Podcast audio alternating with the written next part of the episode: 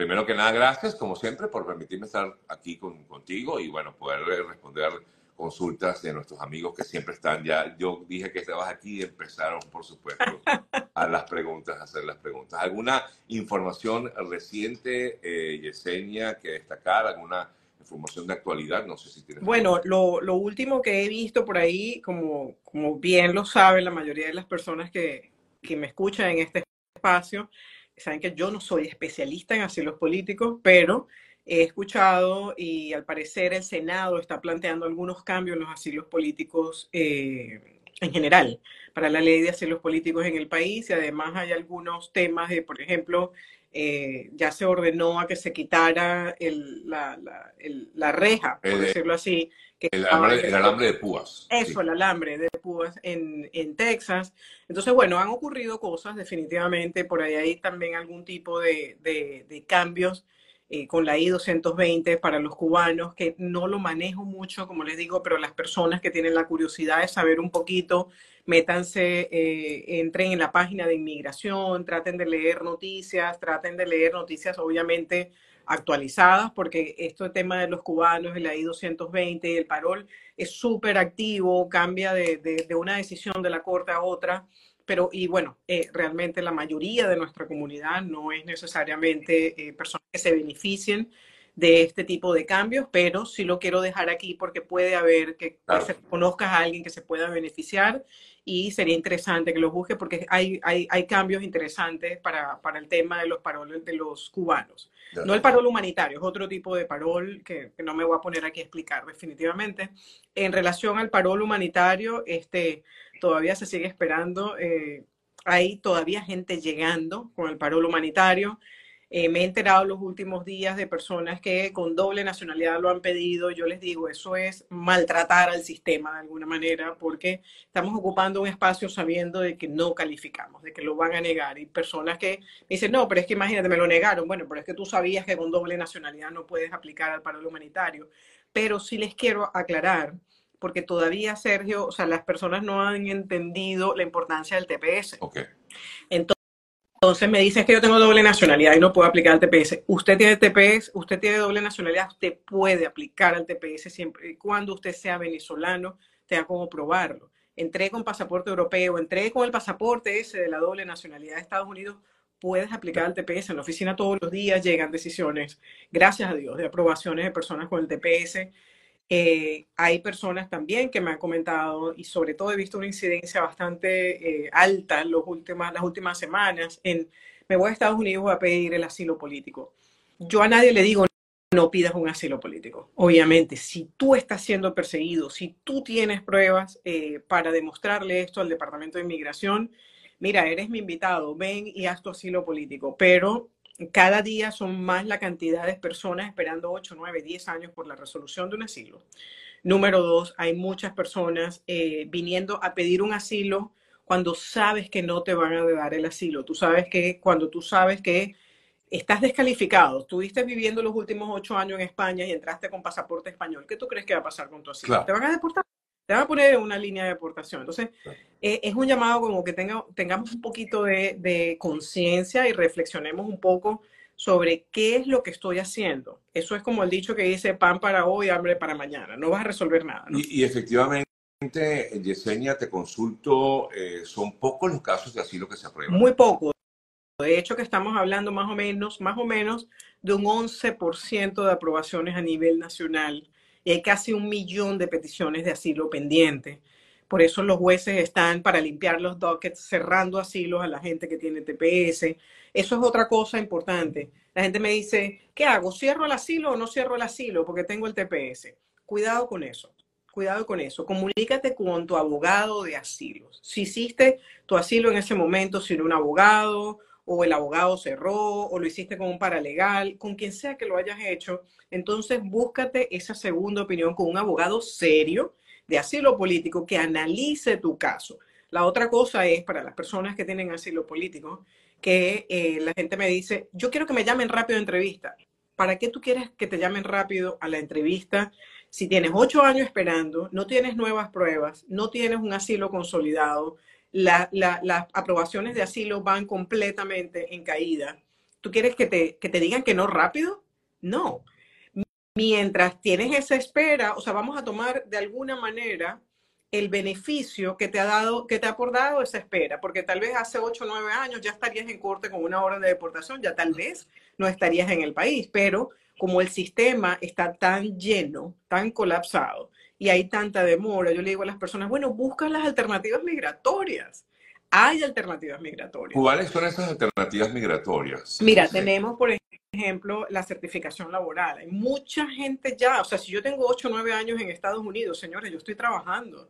Hace rato probablemente tengo un empleador que yo lo que no me he sentado a conversar con ese empleador, pero probablemente ese empleador, si yo he sido una persona que ha dado la talla y ha dado la extra milla, ese empleador quiere conservarme y dile, mira, yo tengo miedo, yo tengo miedo que aquí cambie la ley en, un par de años o en unos meses o lo que sea y me puedan deportar. O sea, a mí me interesa eh, quedarme aquí, cómo tú me puedes ayudar como empresa como empleador. Las personas, por ejemplo, que aplican por las visas de interés nacional, que son las EB2, personas con, con títulos universitarios o sin títulos, o sea, eso hay una gran cantidad de, de, alternativas. La EB1 es lo mismo, las peticiones familiares. Yo conozco tanta gente que me dice, no, es que yo tengo mi hermano o yo tengo mi mamá que es ciudadana, pero como ya yo me casé, yo tengo más de 21 años, eso se va a demorar como 8 años, 7 años. Pero piensa, ya tienes nueve años aquí, si se demoraba ocho años ya eras residente de acuerdo a la petición familiar. Entonces, señores, es un llamado a sentémonos y miremos cuál es el camino realmente que tienes que tomar. Justamente hace que, el sábado antes pasado yo hice un webinar para las personas que estaban en Estados Unidos con asilo pendiente, etc. etcétera. Este sábado, es decir, pasado mañana, lo voy a volver a hacer pero va a ser un poco más amplio porque no solamente es para los que están en Estados Unidos, sino también va a ser para el que está afuera que quiere ver cuáles son las alternativas para venir. Recuerda, Sergio, que no todo el mundo quiere venir a tener una residencia. Hay gente que quiere venir a invertir, hay gente que quiere venir a estudiar, hay gente que quiere transferir un ejecutivo de su empresa a Estados Unidos, hay gente que quiere venir y residir en Estados Unidos. Entonces, de eso es que voy a hablar un poco, es el, este sábado 27 a las 11 de la mañana, señores, es gratuito, tiene una duración no máxima de 90 minutos, es decir, más o menos hora y media. Este, respondo preguntas en vivo y esto es sencillamente, Sergio, para la comunidad. Esto es para que las personas, esto es un, aporte mío para que las personas se enteren. Que estén informadas. Pues. claro, antes de tomar decisiones que, que probablemente no sean las más inteligentes. Así es, así es. Bueno, Yesenia, voy a permitirme entonces ahora sí a darle cabida a las personas que están conectadas y leer algunos de sus comentarios, algunas de sus preguntas. Em, a ver, entre otras, eh, veo por aquí, soy médico con, 20 años de graduado, pero sin posgrado. ¿Puedo aplicar por una visa EB2? Probablemente sí. Nosotros, de hecho, tenemos los médicos es la segunda profesión en la firma con mayor cantidad de casos aprobados de, interés nacional y también de EB1 por habilidades extraordinarias. De hecho, ahora a finales del mes de febrero voy a estar en la conferencia en Cartagena de, eh, de cirugía plástica, de construcción estética, un, poco para informar a la gente de las alternativas que tienen los médicos de, eh, de este tipo de casos, ¿no? EB1, EB2 por interés nacional, pero lo más importante es el currículum completo. Yo veo el currículum, lo analizo, le digo, mira, en mi opinión, sí creo que, que aplica. Y también esa es otra parte importante, el tema del currículum. Yo, yo he publicado muchas veces en mi página de Instagram todo lo que tiene que tener un currículum para poder tener una evaluación honesta, ¿no? Si entré con un parol, ¿puedo yo ser patrocinador? patrocinador? Bueno, el parol no es un estatus como tal, como un TPS aprobado, etcétera, etcétera. Podrías intentarlo, podrías intentarlo, pero lo más importante es que para que vayas a lo seguro, porque si entraste, hay que ver si entraste, por ejemplo, con el parol humanitario, tienes que ver si ya estás trabajando, si estás estable financieramente, si ya tienes impuestos, tienes cuenta bancaria con, con suficientes movimientos que puedas demostrar que tienes una capacidad financiera. Acuérdate que el patrocinador no es solamente ser patrocinador, es calificar para ser el patrocinador. Em, tengo TPS aprobado hasta 2025. ¿Tengo que reaplicar ahora? No, no, eh, las personas que tienen el TPS hasta el 2025 no, no gasten ni dinero, ni tiempo, ni esfuerzo en aplicar ahora.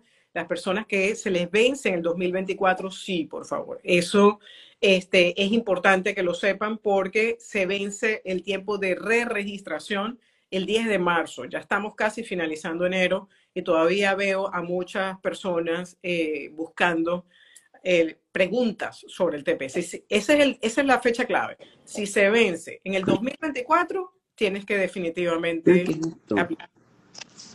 Eh, Yesenia, le dedica vida a esta persona que está pidiéndome hablar aquí en el live. Doris, eh, si te puedes acomodar un poquito mejor para verte mejor, te lo agradecería. y por supuesto, darte la oportunidad de conversar con nosotros eh, y hacer cualquier pregunta o planteamiento que tengas por allí. Pero creo que se le fue la señal a Doris porque está como... Sí, ¿no? La ves como rara, ¿verdad? Sale como un circulito dando vueltas. Sí, sí, sí, sí, sí. Vamos a entonces a intentarlo nuevamente con ella. Vamos a volverlo a hacer para que no diga que es que no quiero. Por si acaso. Sí, porque tú, sabes cómo es. tú sabes cómo es. Eh, ¿Puedes repetir la hora de la charla del próximo sábado, por favor? Es este sábado 27 de enero a las 11 de la mañana vía Zoom. No va a quedar grabado, no lo voy a pasar por Instagram, no va a quedar en ninguna parte. El que asistió, asistió y creo que es la última que voy a dar por lo menos por el próximo semestre. Tal vez daré otra en julio, agosto, no lo sé todavía. Ya. Eh, eh, y esto, esta información la tienes en tu cuenta de Instagram. Sí, en mi cuenta de Instagram, debajo de la descripción está el link. Haces clic en el link y te puedes inscribir. Tengo, acabo de llegar a Estados Unidos por parol, tengo cita de corte en cinco años y una audiencia en un año. ¿Debo aplicar asilo o esperar a que lo que me digan en migración? Depende si tienes caso de asilo. Si tienes un caso, importante. sí definitivamente haz tu asilo para que estés. Cuando, cuando tú dices, depende si tienes caso de asilo, es que eh, esto lo has comentado en varias ocasiones, pero quizás no hemos profundizado mucho, pero si tienes caso de asilo, ¿qué es un caso de asilo? Ok, un caso, de asilo es lo primero, no deberías de tener doble nacionalidad, ¿ok? Porque eso te baja automáticamente a, una mini, a un mínimo porcentaje de posibilidad de tener el, el asilo aprobado. Número dos, tú tienes que probar que has tenido una persecución pasada o tienes miedo de una persecución futura en tu país de origen. Este, está también, por ejemplo, el pertenecer o ser miembro de algún tipo de asociación o de algún grupo que está siendo perseguido en tu país. Tienes que demostrar que sencillamente con relocalizarte en tu país, es decir, mudarte a otro estado, no se va a solucionar, porque esto, acuérdense de algo, hay muchas personas que han confundido delincuencia común con persecución. Son dos cosas completamente diferentes. Hay muchas personas que me dicen que no, imagínate, me robaron como tres veces, se me metieron en la casa. Eso no es un argumento para el asilo. Eso no es un asilo. El asilo es, por ejemplo, por opinión política, por religión, por, o sea, pertenecer, al, pertenecer a algún eh, tipo de grupo. Entonces, eso es lo primero que tú tienes que ver. ¿Qué sufriste? ¿Cómo te impactó ese sufrimiento? ¿Cómo puedes evidenciarlo?